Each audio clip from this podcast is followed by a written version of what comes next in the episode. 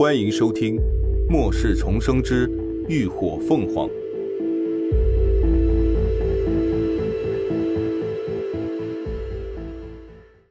第一百一十四集，见个人。血藤一击贯穿，藤尾一甩，直接扯着尸体直撞向下一只奋力蹦起的丧尸犬，两者应声倒地，重重的摔在地上。还不待他挣扎爬起，一抹血红已经精准的刺入了他的眼窝。有了血藤解围，林鸾顿时觉得轻松不少，一人一藤开始迅速的解决四周的怪物。一只丧尸犬的脑袋。被利刃捅爆，拔出刀的瞬间，林鸾却觉得背后一寒，对危险将至的感知让他头皮发麻。说时迟，那时快，他猛然侧身扭头，就见一只丧尸犬不知何时已经悄无声息地爬上了他身后的屋顶，那赤红的血目狰狞毕露，巨大的体型犹如牛犊一般，显然是一只变异的丧尸犬。就在他扭头的刹那，朝他飞扑了下来。林鸾迅速向后一仰，巨大的身影几乎是贴着他的面额掠过，一股浓重的腐臭腥味儿直窜入他的鼻尖。变异丧尸犬一扑落空，立马扭头嘶吼着，再次扑向猎物。那已经腐烂大半的嘴巴遍布着森森利齿，能够轻易咬碎猎物的骨头。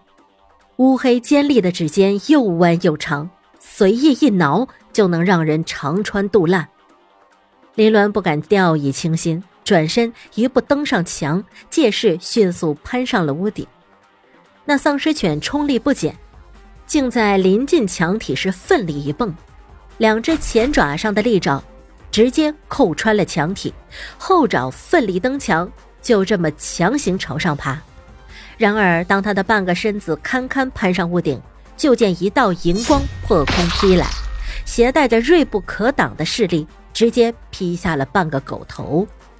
那乌黑腥臭的腐血夹杂着灰白的脑液，顿时溅了林鸾一身，身体轰然摔了下去。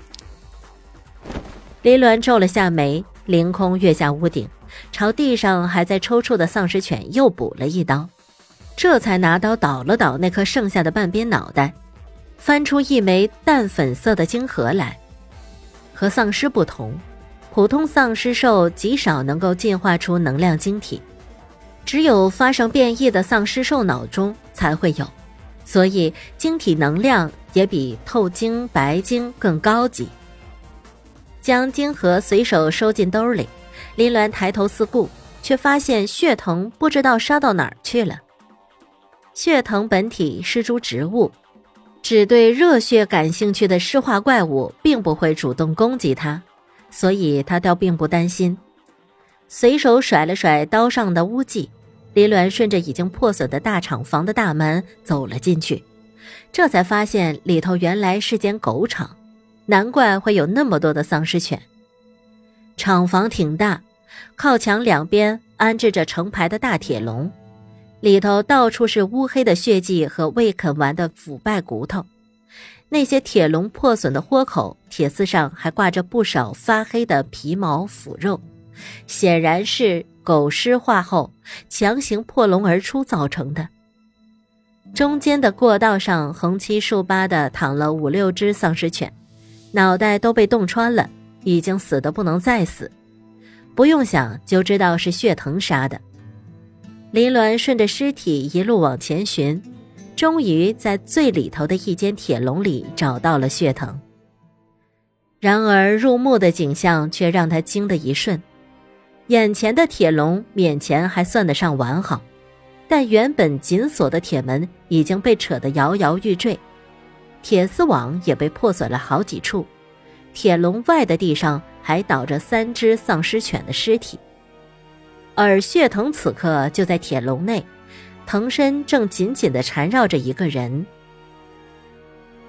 林鸾吓了一跳，第一反应就是血藤攻击了一个人，正在那儿吸血呢。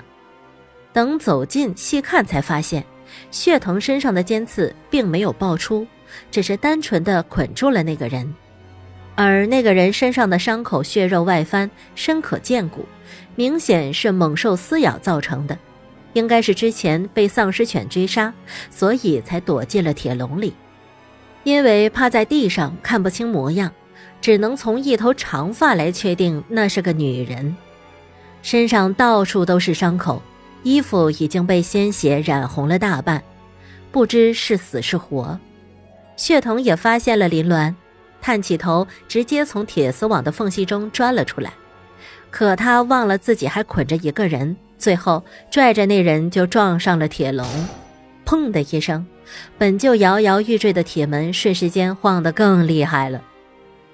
血藤还不死心，又拽着那人连撞了两下，见实在出不去，这才扭啊扭的朝着林鸾寻求帮忙。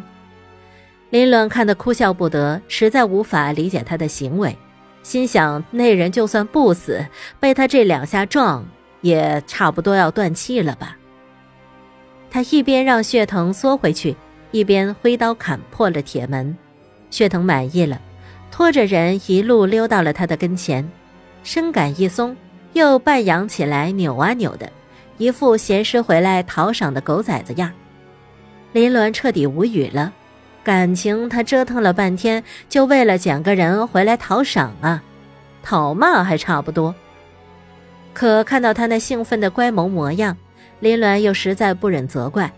抬手摸了摸血藤顶端的小印儿，他道：“这是个人，不能吃，以后别捡回来哈。”血藤被他摸了头，兴奋的叶儿直颤，也不知道听懂了没有。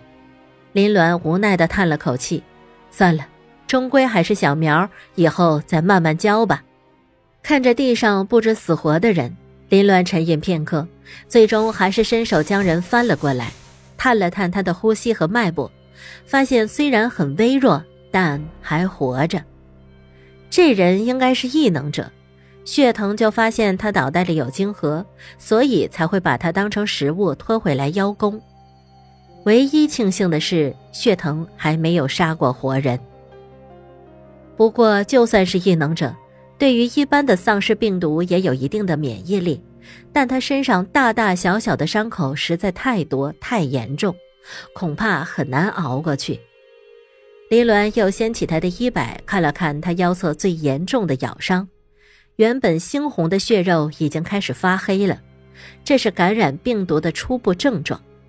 血藤也探头探脑的过来凑热闹，他先在伤口上探了探，又移到人的脑门上转了转，一副跃跃欲试的模样，似乎正等着人施化，好钻进他的脑门挖他的晶核。林鸾沉默了一瞬，最终为了不让小苗儿养成这种某些不好的习惯，他决定还是死马当活马医，帮人一把。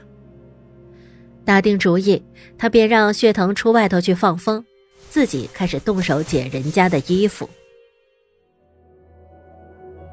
感谢您的收听，下集更精彩。